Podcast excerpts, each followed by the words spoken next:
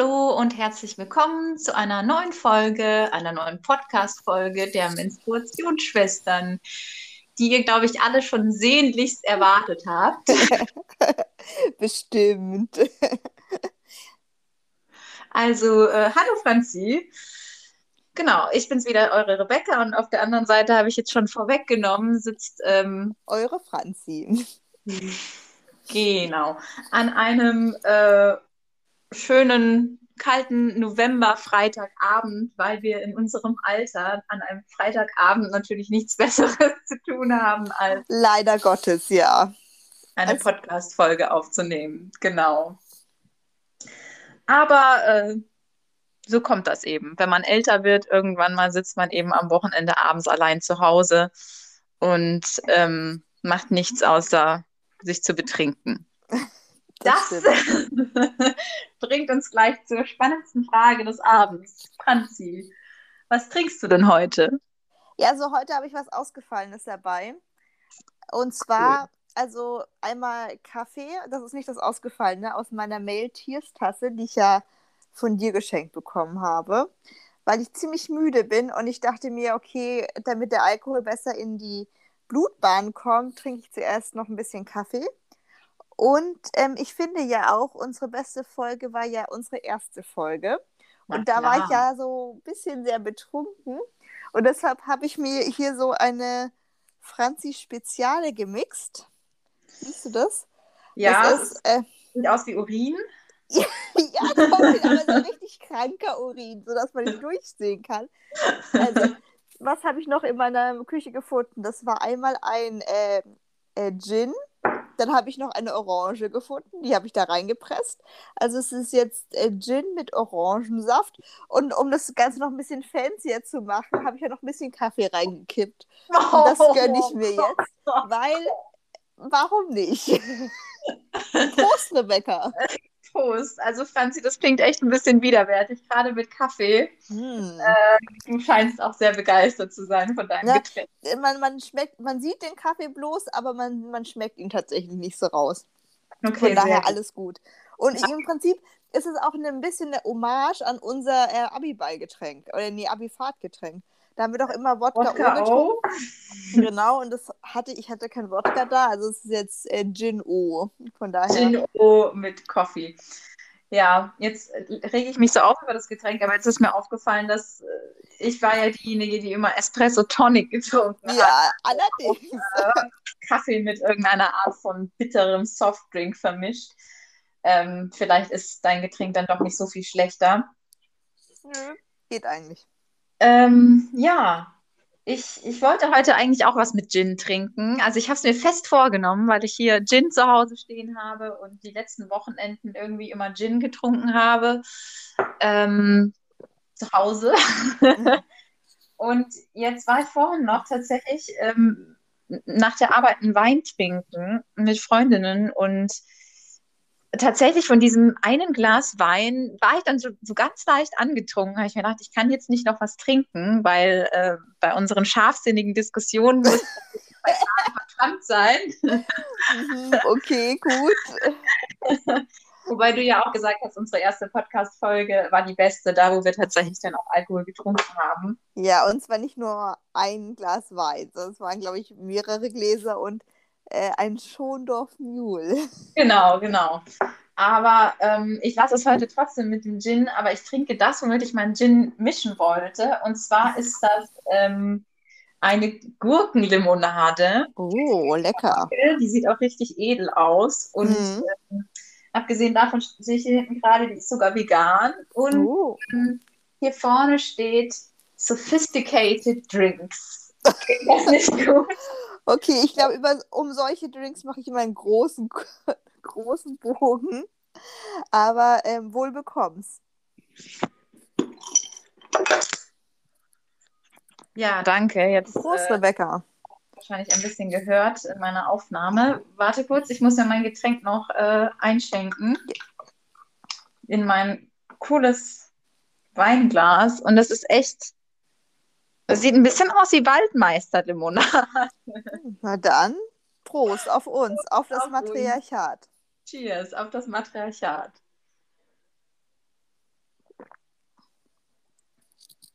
Ja, ne? hab auch schon Besseres getrunken. Naja, also ich schicke dir mal so was von Franzi Speziale rüber. so ein bisschen Uru äh, Urin mit Kaffeegeschmack. Ja, ich bin gerade am überlegen, ob ich mir da vielleicht noch ein bisschen Gin reinkippen sollte und noch ein paar Eiswürfel oder so. Ja, also ich habe mir jetzt ja tatsächlich, weil ich letztens Leute da hatte, so einen Gin gekauft. Und dann habe ich mir auch wirklich, da dachte ich so, nee, ich nehme nicht so den normal, sondern so ein Fancy mit, ähm, wurde in Kreuzberg gebraut, bla bla. Mhm. War halt auch teurer. Und ganz ehrlich, der schmeckt super greislig. Und ich weiß nicht, ob es der Gin ist, ob ich einfach kein Gin-Typ bin oder ob es halt dieser Fancy Gin ist. Und den muss ich jetzt noch irgendwie auftrinken, diesen teuren Gin, der einfach nicht schmeckt. Und ich glaube, ich bin einfach kein Gin-Typ. Auch wenn alle, wenn ganz Kreuzberg und, und alle Hipster-Regionen dieser Welt irgendwie Gin trinken. Aber ich bin immer noch, ich bin noch beim Wodka, glaube ich, hängen geblieben. Also, das ist, glaube ich, so mein Go-To-Alkohol. Das heißt quasi, du bist noch in deiner Jugend äh, hängen. Ich bin noch bei meiner Abifahrt. Ich bin Äh, noch in Lorette de Mar. ja, mit N20er äh, Hipsterzug aufgesprungen. Ja, es ist authentisch. Ja, und vielleicht kommt es ja. Vielleicht bin ich ja der neue Trendsetter und nach Gin kommt Wodka wieder. Weiß man? Es gibt ja auch verschiedene äh, Sorten von, von, von Wodka und das ist eigentlich auch ganz spannend. Also ich weiß nicht, ähm, du kannst ja, glaube ich, auch im Quartiera 62, äh, Quartiera 62 ist es, glaube ich, oder? Bei dir um die Du Ecke. darfst doch jetzt nicht meine Lieblingskneipe verraten, sonst geht da jeder hin. Also zumindest unsere acht HörerInnen. Stimmt, stimmt. Ja, also, weil nämlich der, der Vorteil am Quartierer 62, wie ich es nenne oder aussprechen kann, ähm, da ist immer, wenn alle anderen Bars voll sind, ist immer noch ein Platz frei. Und man ist bequem, nett, ist eine nette Bar. Und da gehe ich immer hin, weil man da immer noch einen Platz bekommt. Aber jetzt, nachdem unsere acht HörerInnen da jetzt auch hingehen werden, wird da Scheiße. bestimmt kein Platz mehr für mich frei sein. Danke, Rebecca. Vielleicht schneiden wir das nachher noch raus. Aber Ja, vielleicht genau. auch Wir, wir, weißt du, so, so ein Piepgeräusch machen Ja. Aber Leute, dann wisst ihr wenigstens, wo ihr eure Autogramme bekommen könnt. falls ihr ein Autogramm wollt oder falls ihr vielleicht ähm, was von unseren Menstruationsschwestern Karten oder Aufklebern erwerben wollt, dann äh, wartet einfach mal ein paar Wochen im Quartierer 62 und probiert so ein paar äh, Wodkas, weil die haben ja auch verschiedene Wodkas. Also ich Ja, habe genau. Wodka oder sowas getrunken. Und die haben auch richtig gute, gute Cocktails. Also das muss man auch sagen. Genau, probiert euch da durch, wartet auf Franzi, vielleicht kommt sie vorbei und wenn sie ganz gnädig ist, dann äh, gibt es auch ein kleines Autogramm von ihr. ja, genau. Ich muss noch mal, ich muss noch die Schreibschrift lernen, aber dann komme ich vorbei. ein paar von diesen Automatenpassbildern mit. Und dann richtig hässliche. So, entweder habe ich eine rote Nase und ich bin gleich wieder tot. ja, aber so eine rote Nase, das sieht doch, äh, ja, so eine Säuferinnen-Nase. Ja, genau. Da, merkt man, dass ich oft im Quartierer bin und Wodka trinke. nee, aber es ist, also wenn ihr mal ähm, in Berlin seid und nicht wisst, welche Bar ihr ähm, besuchen sollt, dann besucht doch die. Also wird, glaube ich, auch vom Spanier betrieben, die russische Bar. Aber ist immer, also ich finde meine Lieblingsbar, weil die auch so unaufgeregt ist und eigentlich immer eine nette Atmosphäre da drin ist. Ja, und wirkt ja trotzdem relativ authentisch russisch, würde ich sagen. So, so Ja. aus, aus meiner unrussischen Sichtweise. Und man kann ja auch diese Pelminis und so, oder? Heißen die Pelminis? Und die sind, glaube ich, sogar selbst gemacht. Also. Ja, ich dachte immer, das wäre von seiner Mama gemacht, aber wenn seine Mama auch Spanierin ist, dann ja, vielleicht mit russischen Wurzeln oder so.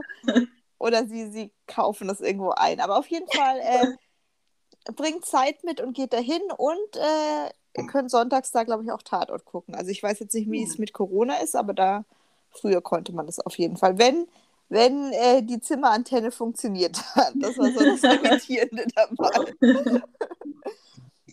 Gut, dann sind wir jetzt, glaube ich, mit unseren Getränke- und Bar-Empfehlungen für Berlin durch, obwohl du da wahrscheinlich noch ein bisschen mehr erzählen könntest. Und ähm, wir starten gleich mal mit unserer ersten Rubrik, ersten vielleicht auch letzten für heute, Ja, das könnte durchaus sein. ähm, und zwar dem Sexisten der Woche. Wer möchte denn starten? Okay, ich, ich starte jetzt mal. Ja, und zwar, ähm, du wolltest ja schon mal nicht über Julian Reichelt reden, deshalb rede ich jetzt nochmal, fange ich nochmal die Konversation ja. an. Und ich möchte aber nicht, Julian Reichelt ist, finde ich, ein Sexist und hat auch sehr mhm. ähm, ähm, sexistisches Verhalten an den Tag gelegt, aber darum geht es mir gar nicht, sondern, also, ich bin so eine Katastrophenbraut. Also, wenn irgendwie so Corona oder dann checke ich alle Newsportale, lese mich überall durch und finde es so krass und so. Also, das ist mein Sensations- meine Sensationsgeilheit, genau, mhm. genau. Und das ist halt bei Terroranschlägen und, und, und da bin ich dann immer so richtig auf Twitter, auf sämtlichen äh, Live-Tickern oder so immer dabei und das äh, finde ich auch ein bisschen eklig an mir. Aber dann kam halt die Eilmeldung rein, ja, Julian Reichelt wurde gefeuert. Und dann dachte ich mir so, mhm. boah, krass, endlich sind wir ihn los. Und ich kann mich auch noch ganz genau erinnern, ähm, als ich Julian Reichelt so zum ersten Mal wahrgenommen habe. Ich weiß nicht, ob du dich daran erinnern kannst. Nein. Aber es war halt so, ich wurde politisiert durch diese ganze Griechenland- äh, sagen wir mal, Krise oder diese, ähm, wo Griechenland so finanziell so ein bisschen mhm. schwieriger dastand. Ja. Und dann, ja. dann ja. habe ich angefangen, Talkshows zu gucken und angefangen, mich zu informieren. Und dadurch äh, geschah so ein bisschen meine Politisierung und durch diese Talkshows tatsächlich, obwohl ich echt kein Fan von Talkshows bin und das auch ein bisschen eklig immer finde. Mhm. Damals war es halt wirklich so, dass ich so von, oh, die Griechen, die sollen mal Steuer zahlen und äh, vernünftige Bürokratie aufbauen, bin ich halt echt so umgeschwenkt, so, oh, wie eklig ja. ist eigentlich Deutschland. Ja. Also ja. da, da würde ich sagen, haben Talkshows dann schon mein Denken beeinflusst mhm. und verändert. Und unter anderem in solchen Talkshows war immer auch gerne mal Julian Reichelt. Der okay. war dann immer noch, glaube ich, Chefredakteur von der Bild. Und ich dachte mir dann immer so, oh, also weil der stach so raus, weil er irgendwie so, weiß nicht, nicht alt, weiß männlich war, sondern ein bisschen jünger männlich weiß. Der muss ja damals aber noch wahnsinnig jung gewesen ja, sein. Ja, der war noch jung. Lange und, und ich fand den auch so irgendwie auf so, so eine Lacoste-Spießerart ein bisschen attraktiv. Und ich ja, dachte mir so, wie kann man so, also nicht so attraktiv, aber wie kann man so nicht gerade hässlich sein und so hässliche Meinungen vertreten. Der hatte halt immer so populistischen Bullshit erzählt und war so richtig mansplaining und eklig unterwegs und gefiel sich so in der Rolle.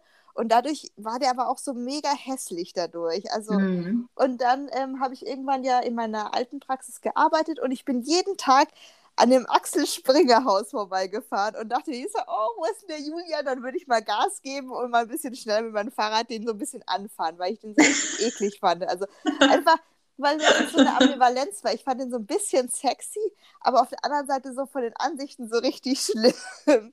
Und, und also da, und dann hat es eigentlich ja auch nicht gewundert, nachdem er dann, äh, als das ja im Januar, glaube ich, schon rauskam mit mhm, äh, ja. Benjamin von Stuttgart-Barre, so mit diesen mit dieser echt schrecklichen ähm, Führungskultur oder mhm. äh, Führungsstil, den er da gepflegt hat.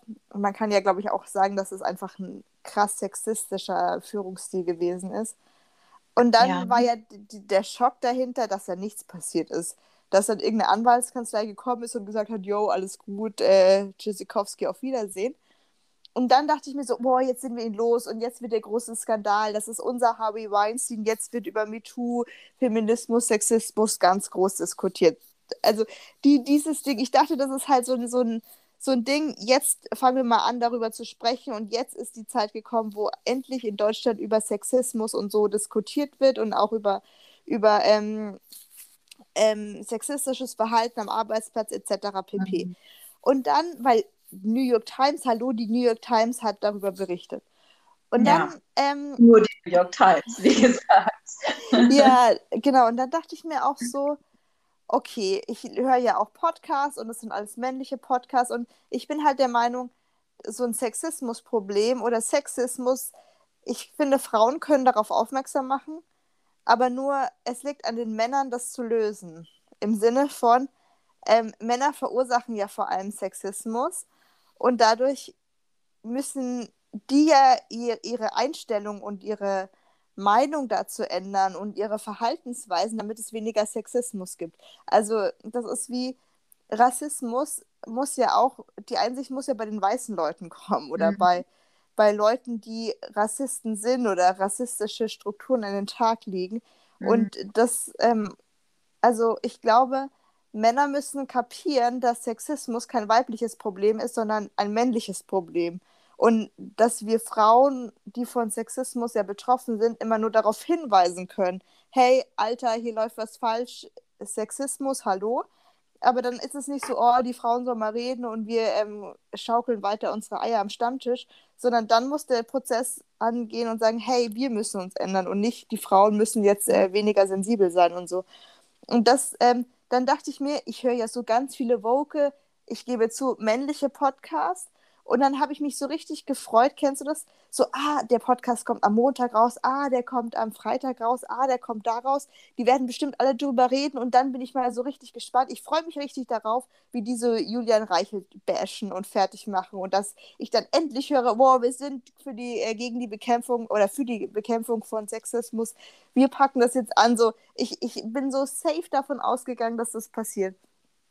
Und ich muss zugeben, in keiner dieser scheiß Podcasts, die ich höre, die von Männern äh, produziert sind und die sich so vogue und so toll geben, wurde das Thema angeschnitten. Und es war wirklich ein großes Thema, sagen wir mal auch in den Medien.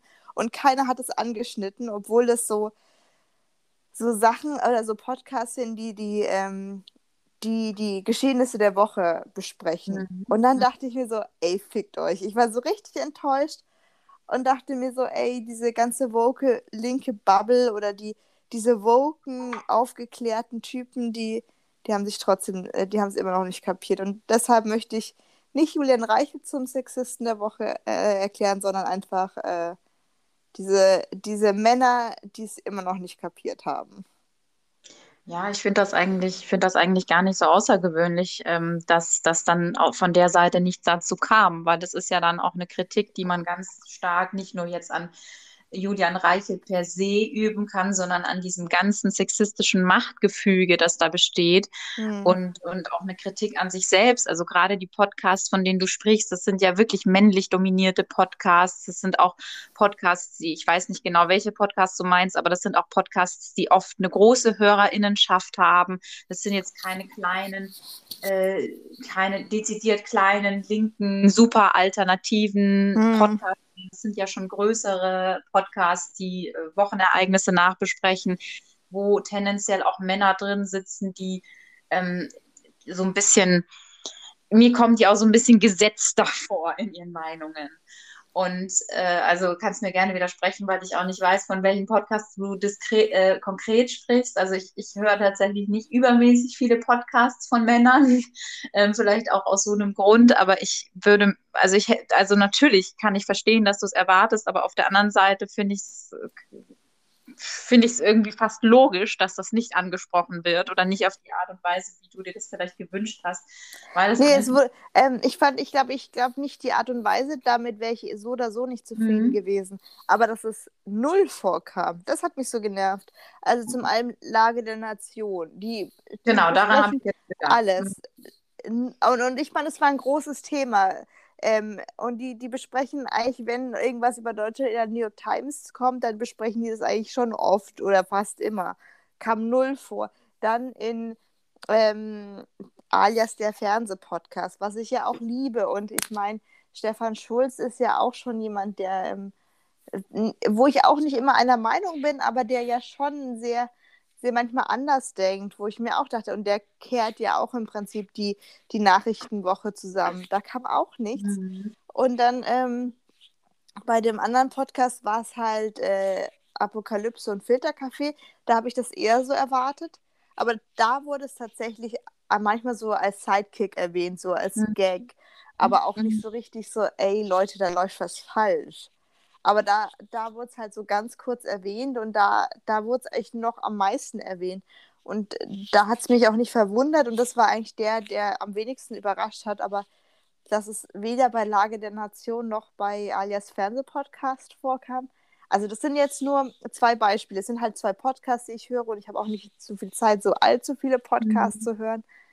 Aber da war ich halt echt überrascht, weil das für mich eigentlich, also vor allem so der Fernsehpodcast eigentlich wirklich so ein Podcast ist, wo solche Dinge ja also der geht manchmal fünf Stunden. Mhm. Und du kannst mir doch nicht sagen, dass sie in fünf Stunden nicht einmal zwei Minuten Zeit gefunden haben, das zu besprechen, obwohl es ja auch so ein Riesenthema war. Und in, meinen, in meiner Wahrnehmung war das halt sowas wie unser ja. Harvey Weinstein-Moment. So. Und darum dachte ich mir so, das ist doch so eine große Sache, das muss doch jetzt mal ein Mann aufgreifen und nicht nur mit dieser, ähm, mit dieser Pointe, es sind nicht alle Männer so. Weißt du? Das, was immer unter irgendwelchen skandalösen Sachen oder auch wie Männerwelten, da diese ganze Kommentarspalte bei Männerwelten sind von irgendwelchen Männern, die schreiben, aber ich bin nicht so. Ja, schön für dich, aber trotzdem solltest du vielleicht mal das strukturelle Problem angehen, erkennen, okay, ich bin Mann, okay, mein Geschlecht verursacht Sexismus vor allem, also ich will nicht sagen ausschließlich, aber größtenteils. Vielleicht sollte ich mich als Mann äh, dagegen ähm, oder äh, für die Bekämpfung von Sexismus einsetzen. Also das ist so, ähm, jeder kennt eine Frau, die schon mal äh, sexuell ähm, schlimme Erfahrungen gemacht hat, im Sinne von aber sexueller Belästigung, aber kein Mann kennt äh, jemanden, der sowas verursacht hat. Genau. Also ähm, das regt mich so auf. Ein bisschen glaube oder wo ich so ein bisschen das Gefühl habe, weil du sagst, so du hattest so irgendwie für dich persönlich das Gefühl, das wäre so ein Harvey, Harvey Weinstein-Moment. Ich glaube, dass da auch ganz extrem unterschieden wird.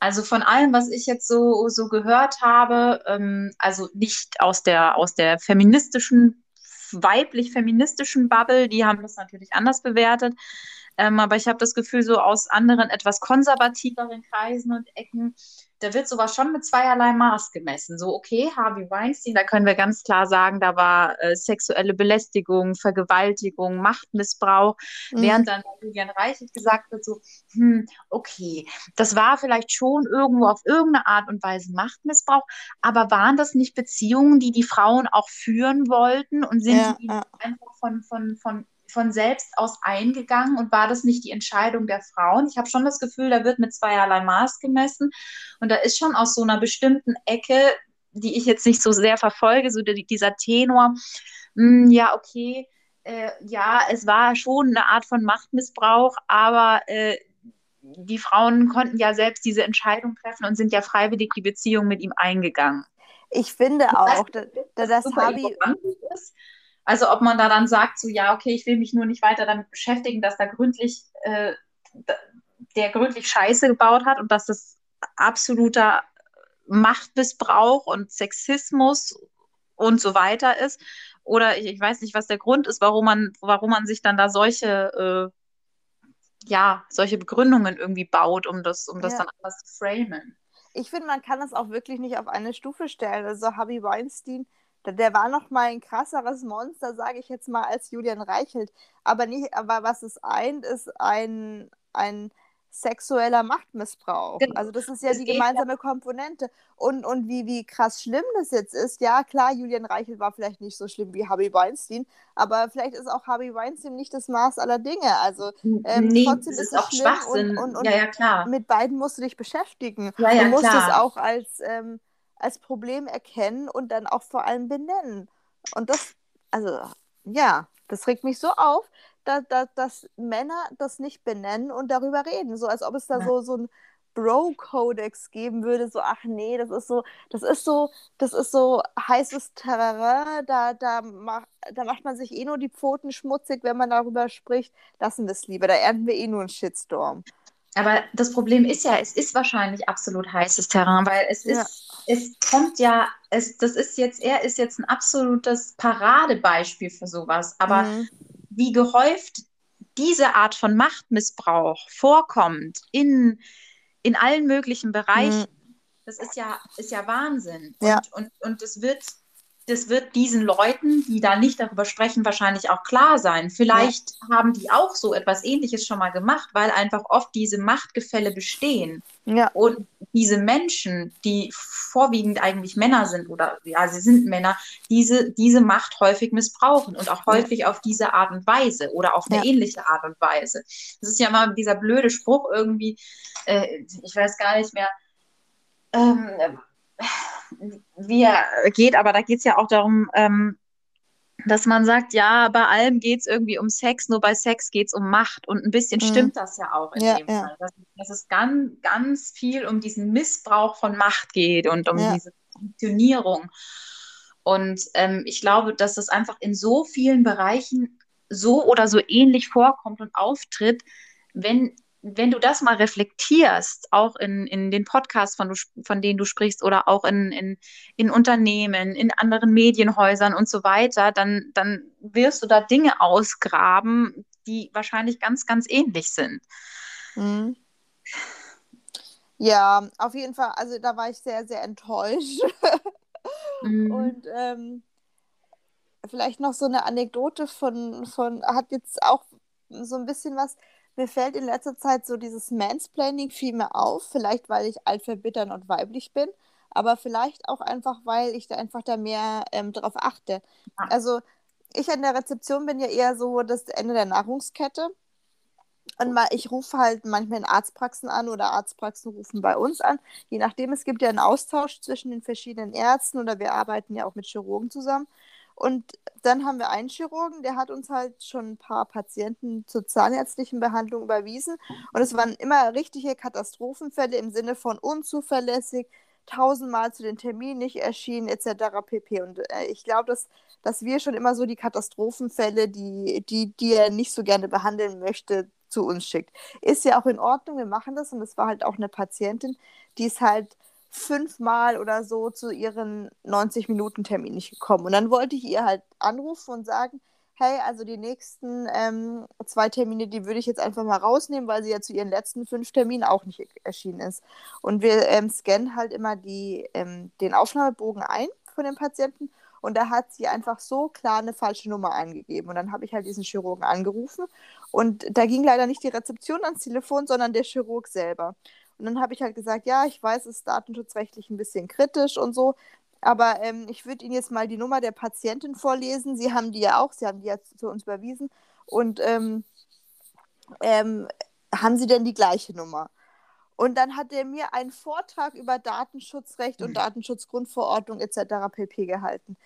Und dann dachte ich mir so, ja, Alter, aber du hast uns so einen Katastrophenfall überwiesen. Ich will dir nur, ich will dir ja nur sagen, dass sie gar nicht mehr kommen Mhm. braucht, weil ähm, sie ja, ähm, dass ich die Termine rausnehme. Und dann hat er sich gnädigerweise dazu herabgelassen, mir dann doch ähm, zu sagen, ja, ich würde die Zahl durch die Zahl ersetzen.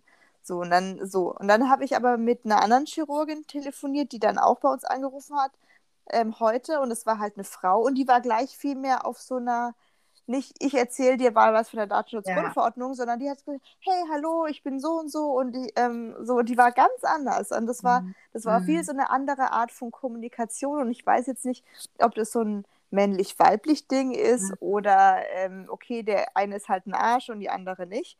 Kann beides sein. Aber da dachte ich mir auch so, das war eine viel angenehmere Art zu kommunizieren. Und ähm, der Typ, der mir irgendwas über die Datenschutzgrundverordnung erzählt hat, ja, war mir bewusst.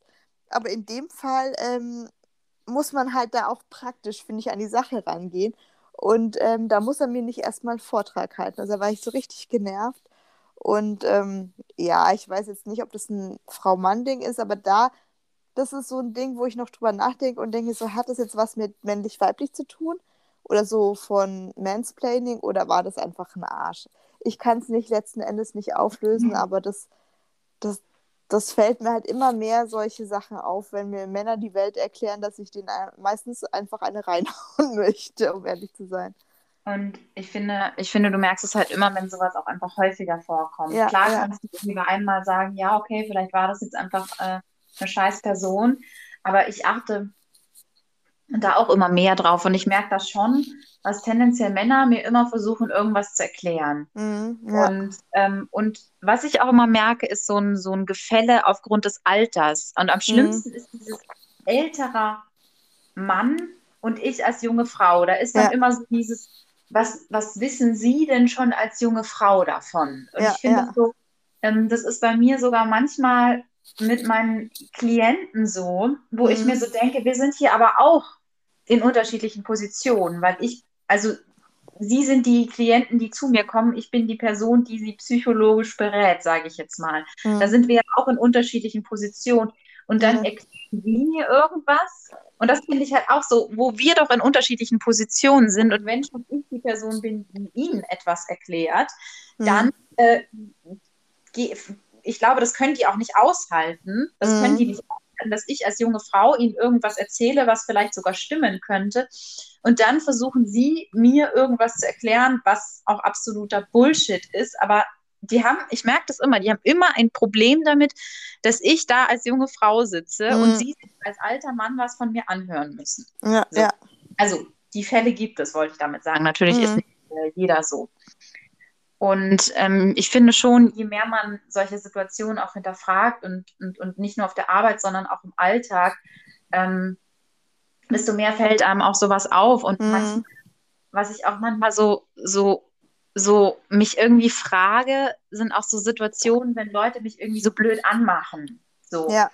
Dann so. sind es auch oft so, so ältere Männer und dann denke ich mir, also zum Beispiel auf dem Fahrrad, auf dem Radweg, mhm. wenn ich irgendwo unterwegs bin, wenn ich ja. irgendjemanden scheinbar mit meinem, mit meiner Person und meinem Auftreten oder wie auch immer störe, dann sind es auch oft ältere Männer und dann bin ich oft so, mh, hm, ja, äh, hättet ihr das jetzt bei, bei einer älteren Frau auch, also bei, oder bei einem, bei, da denke ich immer, ist auch so dieses, dieses Alter ein Punkt. Also hättet ihr es hm. bei einer älteren Frau auch gemacht oder hättet ihr es bei einem Mann auch gemacht? Weil ich, ich habe ja. da immer das Gefühl, dass gerade als junge Frau ist man da so wirklich so, hat die absolute Arschkarte gezogen. So, ne? Also. Mhm.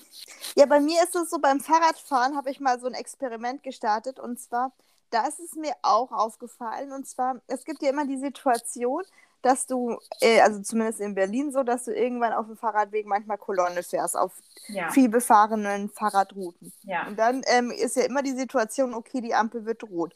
Und jeder reiht sich halt dann hinter dem Vordermann in die, Ampel, äh, in die Reihe ein vor der Ampel. Und dann gibt es immer diesen einen Mann, der denkt, der als letztes ankommt und denkt, er muss jetzt ganz vor an, ans, ans Ende, vordere ähm, Ende sozusagen, also der Schlange, also sich direkt an die Ampel stellen und um dann gleich weiterfahren zu können. Und ich meine, das hätte ich auch machen können, aber ich bin halt da so, nee, ich überhole doch jetzt nicht an der Ampel und stelle mich ganz vorne hin, sondern ich reihe mich hinter meinen Vordermann ein. Und ich habe da so, also das regt mich so richtig auf, weil es immer vor allem Männer sind, weil die mit so einer Selbstverständlichkeit durch die Gegend fahren, ähm, Hauptler, hier komme ich, ist ja selbstverständlich, ich kann da vorbeifahren, also stelle ich mich vorne hin. Und dann denke ich mir so, ja, aber dann ist, bin ich meistens derjenige, die den dann wieder überholen muss oder so. Also das regt mich so richtig auf. Und das ist ja, ja so das Gleiche. Also ich habe selten eine Frau gesehen, die, die, die ja. diese Taktik irgendwie anwendet. Und da habe ich auch manchmal das Gefühl, dass es wirklich was, so, so, so ein Männlichkeitsding ist, ja. um ehrlich zu sein. Ja. Oder ich hatte letztens auch so eine Situation, da war ich schwimmen im Schwimmbad und dann ähm, wollte ich ins Wasser gehen und dann kam so der Bademeister auf mich zu und dann sagt er zu mir, und das war auch richtig, richtig unhöflich, dann sagt er zu mir, äh, junge Frau, tun Sie mir mal einen Gefallen, tun, tun Ihren Kaugummi raus. Was? Und es war, also abge also man muss dazu sagen, ich hatte keinen Kaugummi im Mund. So, ah. ich weiß nicht, wie er drauf gekommen ist. Ich hatte keinen Kaugummi im Mund. Vielleicht habe ich mir in dem Moment irgendwie so auf die Lippe gebissen, keine Ahnung, aber ich hatte mhm. keinen Kaugummi im Mund. Und alleine diese Ansprache, ja. alleine wir, erstmal dieses junge Frau, mhm. ich weiß nicht, ob er das zu einem Mann sagen würde, ob er mhm. zu einem alten Mann sagen würde, alter Mann, tun Sie mir mal einen Gefallen, tun Sie den Kaugummi raus. Ja. Und ich weiß auch nicht, ob er es zu einem jungen Mann sagen würde. Und ich weiß auch nicht, ob er es zu einer alten Frau so sagen würde. Ja, ja. Ähm, und, und da habe ich mir auch schon wieder gedacht, klar, typisch, er nutzt es irgendwie aus, er in seiner Position als Bademeister, aber auch ich als junge Frau. Ich finde auch in so einer Situation, in der ich mich auch so ein bisschen schutzlos fühle, weil ich habe mhm. nur, ich habe kaum was an, so, ich gehe schwimmen und dann kommt er auf mich zu und, und sagt zu mir, junge Frau, du sind mein, und das war schon so, so absolut unhöflich und ich mhm. war sauer und ich habe gesagt, ich habe kein Kaugummi drin, was soll das eigentlich? Ich war wirklich mhm. sauer, weil er mich so angemacht hat. Und dann war er tatsächlich so ein bisschen perplex und so, ja, äh, tut mir leid, aber das ist einfach gefährlich beim Schwimmen. So, ne? Und dann denke ich mir, ja, aber das kann man auch anders formulieren. So, haben Sie ein Kaugummi drin? Wenn ja, ja. dann bitte raus. Ja, ja, genau. Frau. Das ist mir dann auch aufgefallen, dass er, dass er, dass er noch irgendwelche anderen Frauen angesprochen hat mhm. und das waren aber alles nur junge und die hat er immer als junge Frau bezeichnet. Mhm. Für mich ist das kein, kein nichts, nichts Nettes, sondern da, da, mhm. da, da, da, da das ist schon wieder so, dass das, ähm, da wird schon wieder so ein, so ein Machtgefälle irgendwie zementiert. Ja, ja. Junge Frau, weil ich denke mir dann auch immer so, das denke ich mir immer danach, aber das habe ich mir für die Zukunft vorgenommen. Wenn nochmal jemand junge Frau zu mir sagt und auch in so einem Ton, dann werde ich zurückantworten mit alter Mann. Ja. Weil genau so ist es ja. Ne? Also Ja, wenn ja. ein alter Mann ist und er sagt zu mir junge Frau, dann kann ich auch zu ihm sagen, nein, alter Mann, sorry, aber ich habe kein Kaugummi drin. Ja, ja. So, ne? Also, weil, also und, immer diese, diese Bezeichnung, das, das, das macht mich richtig wahnsinnig so. Oder er muss Fräulein. damit gar nichts bezeichnen. Er kann ja einfach sagen, ähm, könnten Sie bitte, so, wenn Sie Kaugummi drin haben, könnten Sie den bitte rausnehmen. Ne? Ist gefährlich. Ja, ja, ja. Nee, Ja. oder ja, oder auch, das ist ja dieses, dieses Fräulein-Ding. Wenn so ältere, ah, Fräulein, so, und ich denke so, ah, nee, also Fräulein sagt man einfach nicht mehr. Nee. Das ist das, also das ist ja das gleiche wie, wie junge Frau. Oder so, so geht, geht in die gleiche Richtung. So. Ja, es ist aber immer so dieses, ähm, ich bin, ich bin hier der Mann und Sie sind nur das Fräulein oder Ja, Sie sind ja. nur die junge Frau. Mm, Genau. So, und Okay, was ist dein. Sexist? Genau, wir kommen zu meinem Sexisten. Mein Sexist ist äh, von, gut, dein Sexist war jetzt nicht direkt Julian Reichelt. Übrigens, sag mal, zu Julian Reichelt fällt mir noch was ein. Findest du nicht auch, dass irgendwie so ähm, Sebastian Kurz und Julian Reichelt irgendwie Ähnlichkeiten haben? Ja, weil, und, und, und weißt du, was die gemeinsame Komponente ist? Das ist Paul Ronsheimer. Okay.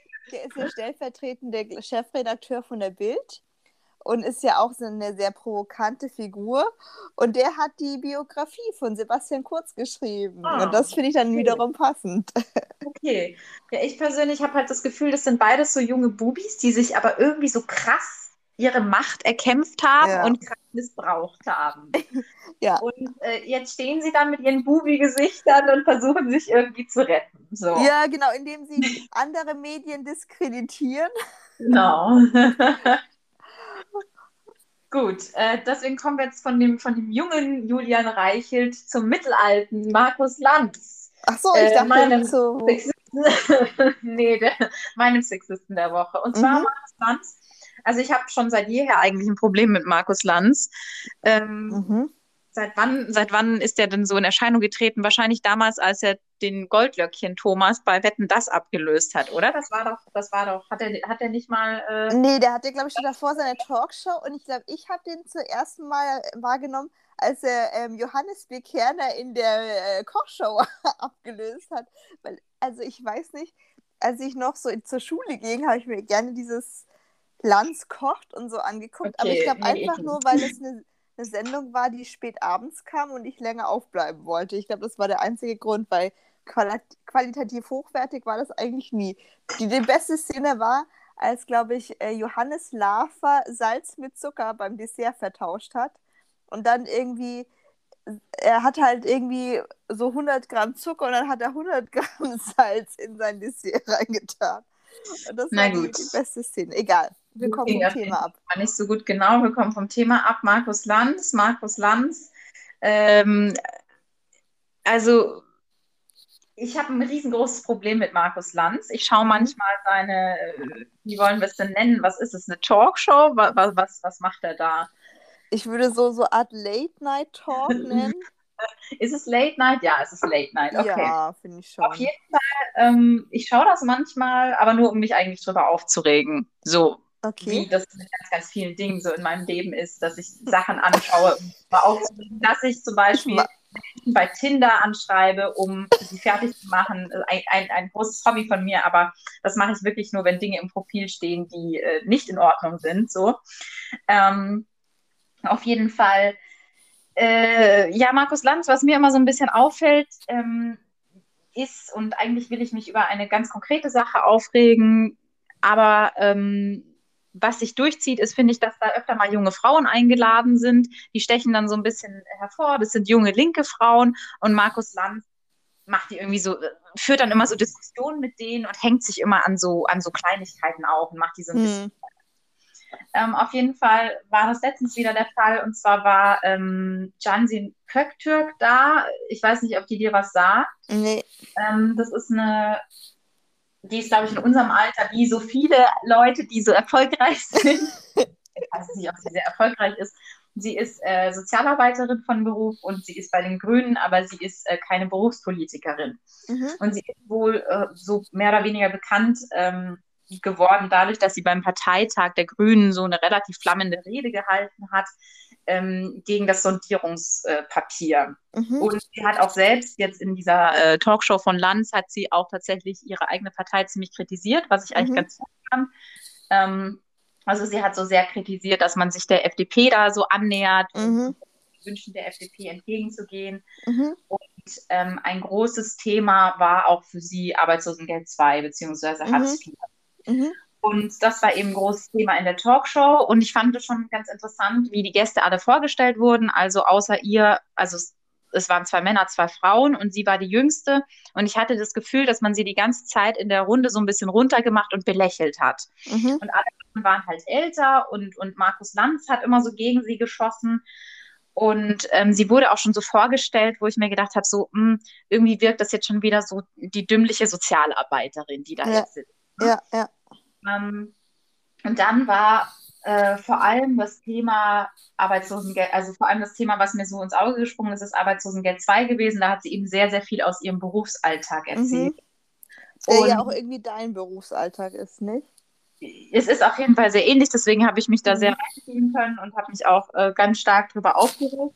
Mhm.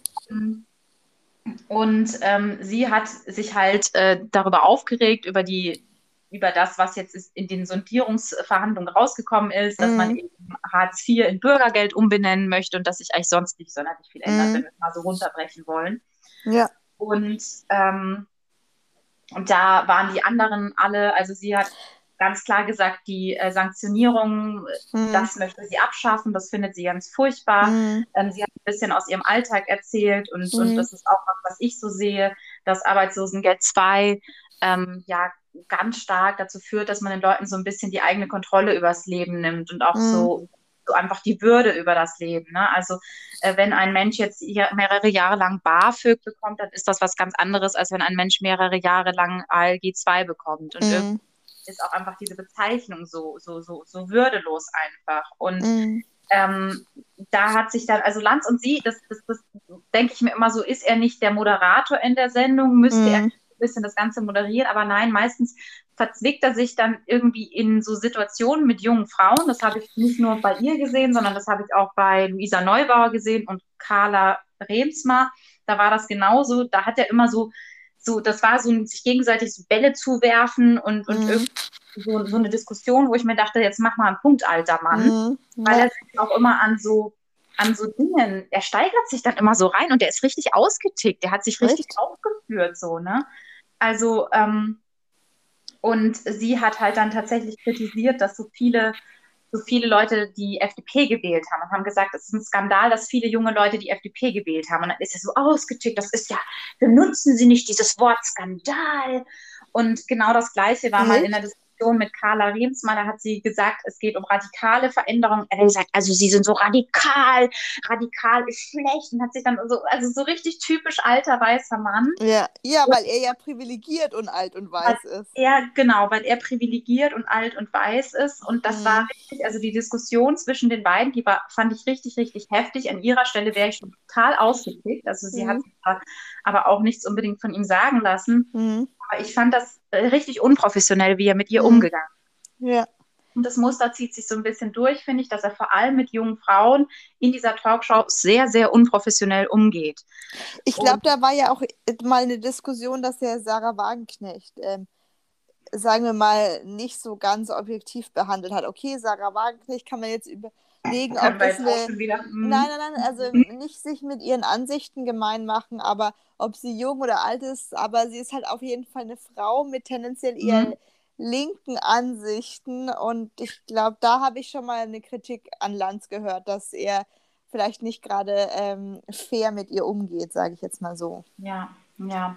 Aber das ja. ist ja dann interessant, dass er so trotz dieser Kritik das so weiterführt eigentlich. Ja, ja, ich fand das auch ganz spannend und ich habe halt einfach so dieses Muster gesehen, dass es meistens einfach bei jungen Frauen, sicherlich auch mal bei mhm. älteren Frauen, aber bei Frauen, die eben auch links, linke Positionen vertreten, dass er da ganz extrem und auch teilweise echt unsachlich dagegen wettert. Sie hat dann mhm.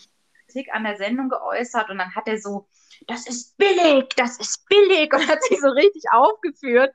Echt? Dann, also, da war so eine Situation, wo er dann gesagt hat, ähm, ich weiß, also Sie müssen mir nicht sagen, ich weiß, wie es ist, mit wenig Geld auszukommen. Und das finde ich so ein bisschen peinlich, weil ich habe mir mal so Lanz Werdegang durchgelesen und ich habe da nirgendwo von den Jahreszahlen herausgefunden, dass Lanz mal über längere Zeit lang arbeitslos war und irgendein Arbeitslosengeld bezogen hat. Mhm. Und es ist ein Unterschied, ob du über ein paar Jahre hinweg wenig Geld zur Verfügung hast oder ob man dir sämtliche Würde nimmt. Ja. Weil dieses System des Jobcenters und das Arbeitslosengeld 2 einfach mit sich bringt. Mhm.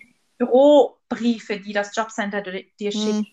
ständige ähm, Kontrollen und, mhm. und ständige äh, Informationen, die du darlegen. Mhm. Und was ich auch richtig, richtig, richtig krass war, ist eine Aussage von ihm, die er getroffen hat. Und zwar hat er gesagt, das ist jetzt, da bin ich jetzt wohl mal sehr antikapitalistisch, aber. Jetzt bin ich mal gespannt. Jetzt bist du gespannt. Ich bin der Meinung, mit Geld löst man keine Probleme. Und so ein Satz Hä? kann doch ein alter, weißer, reicher Mann von sich geben. So ein ja. Satz kannst du nur von dir geben, wenn du absolut privilegiert bist. Weil natürlich löst man mit Geld Probleme. Wenn man kein Geld hat und auf der Straße wohnt, ist das absolut scheiße. Wir haben, ja, ein, wir haben doch eine Zwei-Klassen-Medizin. Wenn jemand sehr, sehr viel mehr Geld hat oder privat versichert ist, kann es sein, dass man eben doch Probleme lösen kann. Kann es ja. sein, dass Handlungen bekommst, die dafür sorgen, dass es dir besser geht. Und also vor allem kein Geld in einem kapitalistischen System wie unserem zu haben, heißt ja erstmal Mangel. Und es ja. gibt ja so Mangeltheorien, die sagen, also klar, du hast ein verschlechtertes, eine, eine kürzere Lebenserwartung, du bist mehr krank, mhm. aber vor allem, und das finde ich interessant dabei, ähm, laut dem Buch Utopie für Realisten, mhm. ähm, mindert das deine Intelligenz, weil du ja ständig mit deinem Gedanken bist, scheiße, ich habe kein Geld, ich habe einen Mangel und das, das ähm, belegt halt so ein bisschen mehr deine ähm, Gedankenkapazitäten mhm. und dadurch bist du aber auch nicht, ähm, weil deine Intelligenz gemindert ist, bist du auch nicht so in der Lage, gute Entscheidungen für dich zu treffen. Und das hat man halt zum Beispiel herausgefunden, indem man äh, äh, Saisonarbeiter verglichen hat, also die mhm. zu einem Zeitpunkt im Jahr relativ viel Geld hatten den hat, mhm. Da hat man einen IQ-Test gemacht und dann halt, wenn sie gerade außerhalb der Saison waren, dann hat man nochmal einen IQ-Test gemacht und der war halt deutlich äh, geringer als der, in, in, während sie halt Geld hatten. Also das mhm. ist halt, also man, und, ach, das ist, das ist so eine schreckliche, also ja, äh, Geld löst keine Probleme in Systemen, wo kein Geld äh, vorhanden ist. Okay. Aber wir leben Aber halt nun mal in, ja, in einem kapitalistischen ja, System ja, und da ist halt äh, Geld das, was zählt.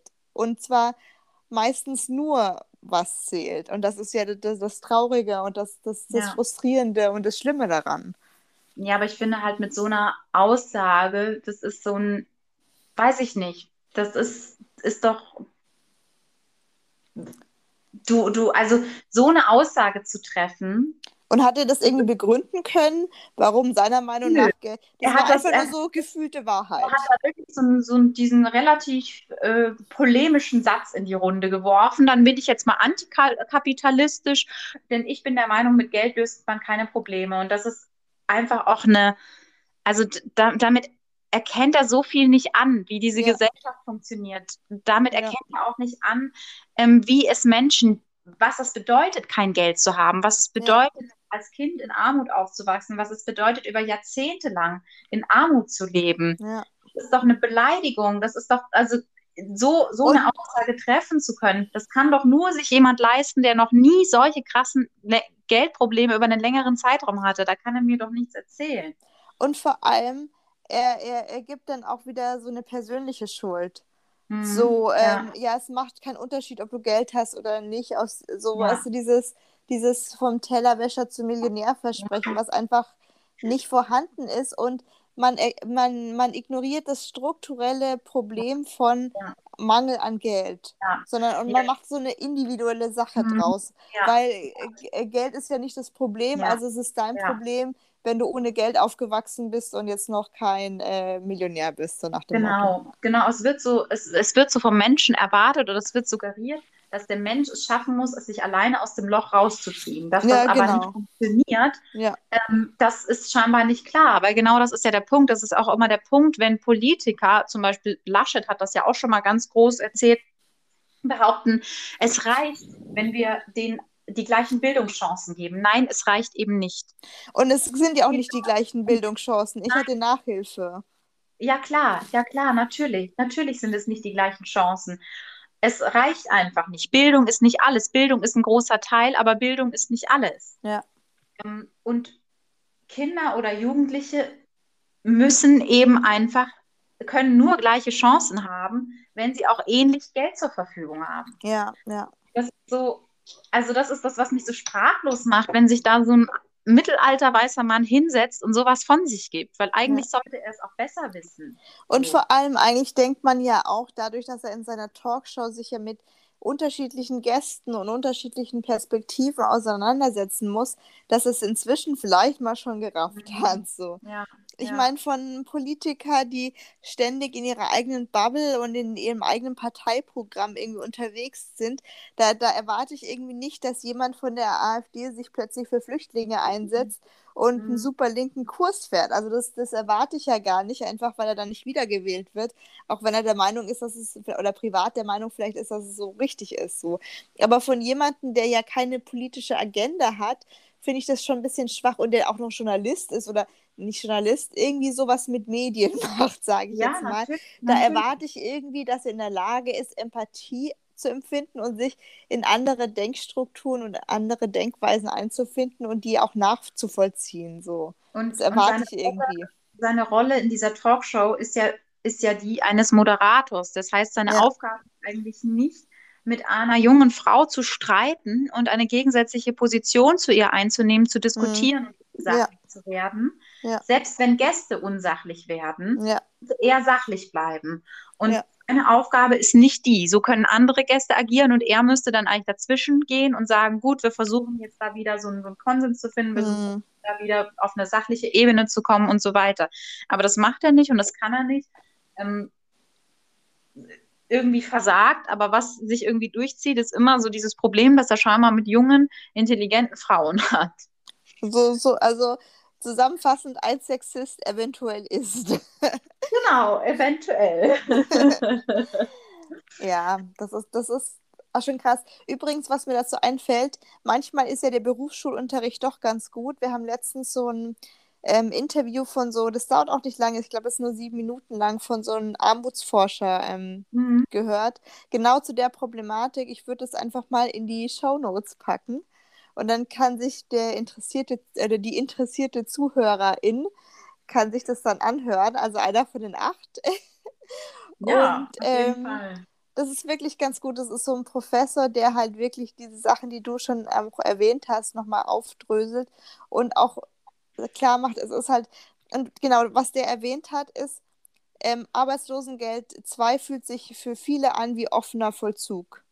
Ja. So Ja. von der Kontrolle her und so. Und das fand ich so ein Vergleich, den ich irgendwie nachvollziehen konnte. Ja. So, man ist ständig un unter Kontrolle, man hat kein, nicht das Gefühl von irgendeiner Selbstkontrolle, Selbstbestimmtheit über das eigene Leben und es, man wird die ganze Zeit nur kontrolliert und man hat keine freien Willen mehr, sondern es ist halt so wie offener Vollzug, sprich man, äh, man kann zwar sich frei bewegen, aber man hat nicht das Gefühl, wirklich frei zu sein.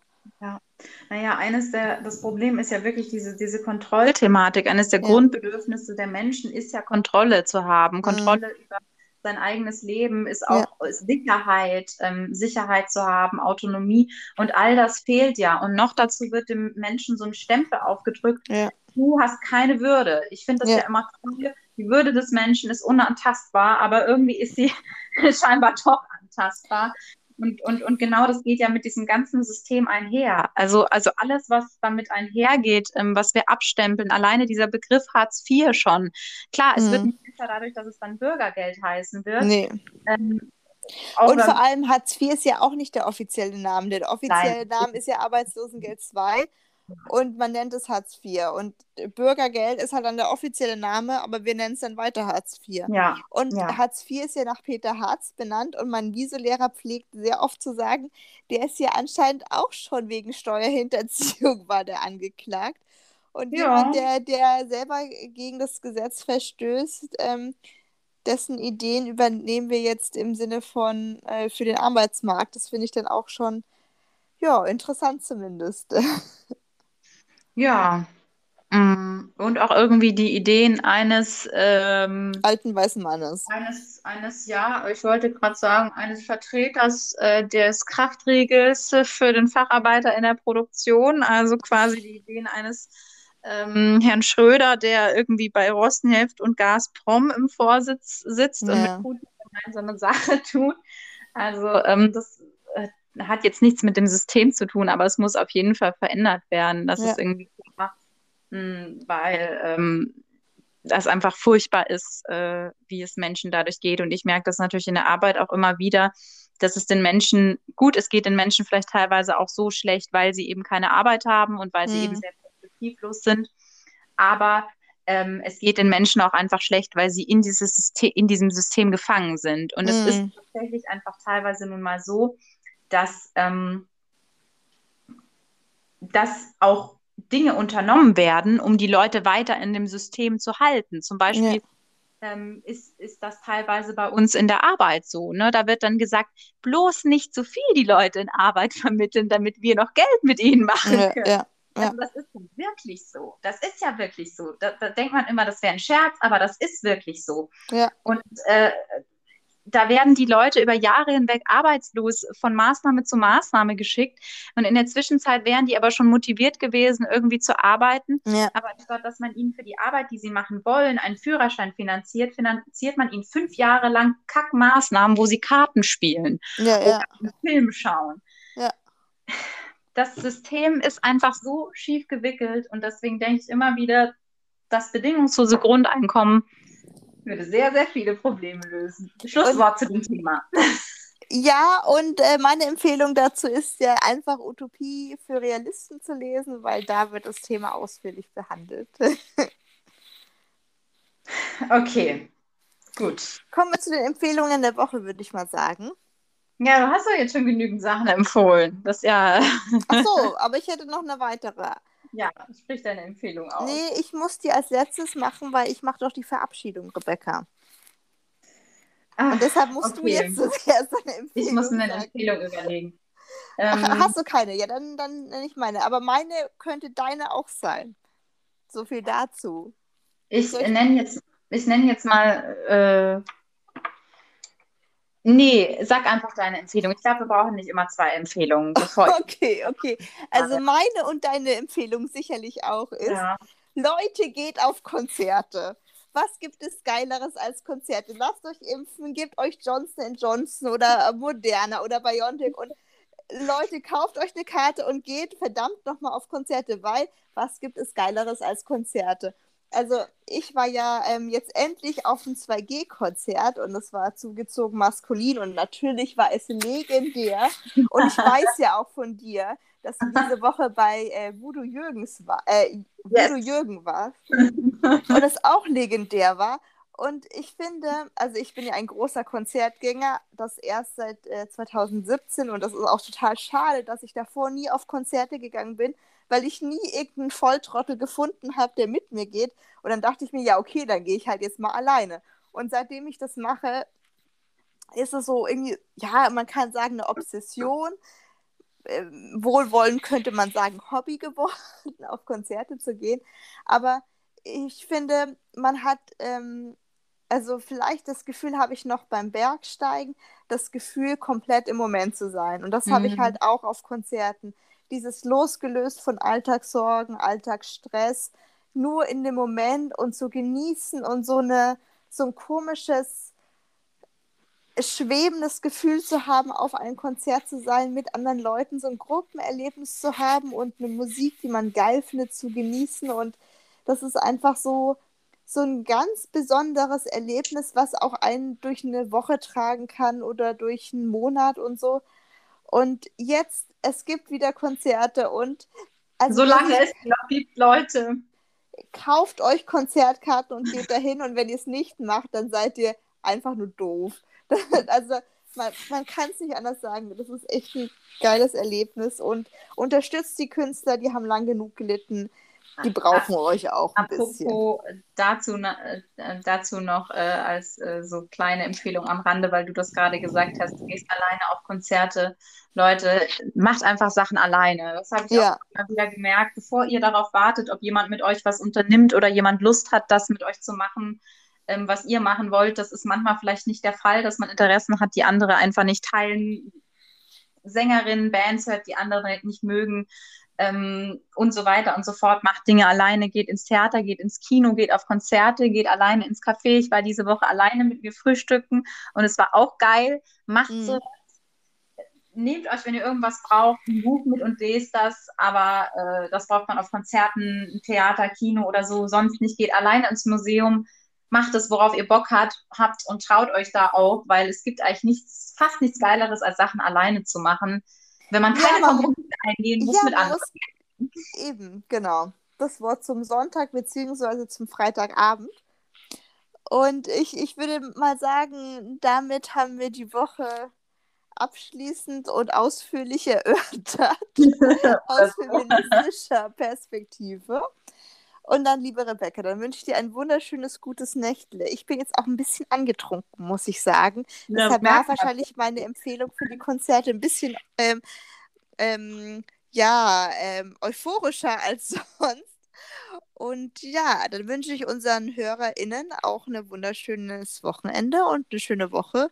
Und macht's gut und bis zum nächsten Mal. Bis dann. Tschüss. Bis zum nächsten Podcast. Tschüss.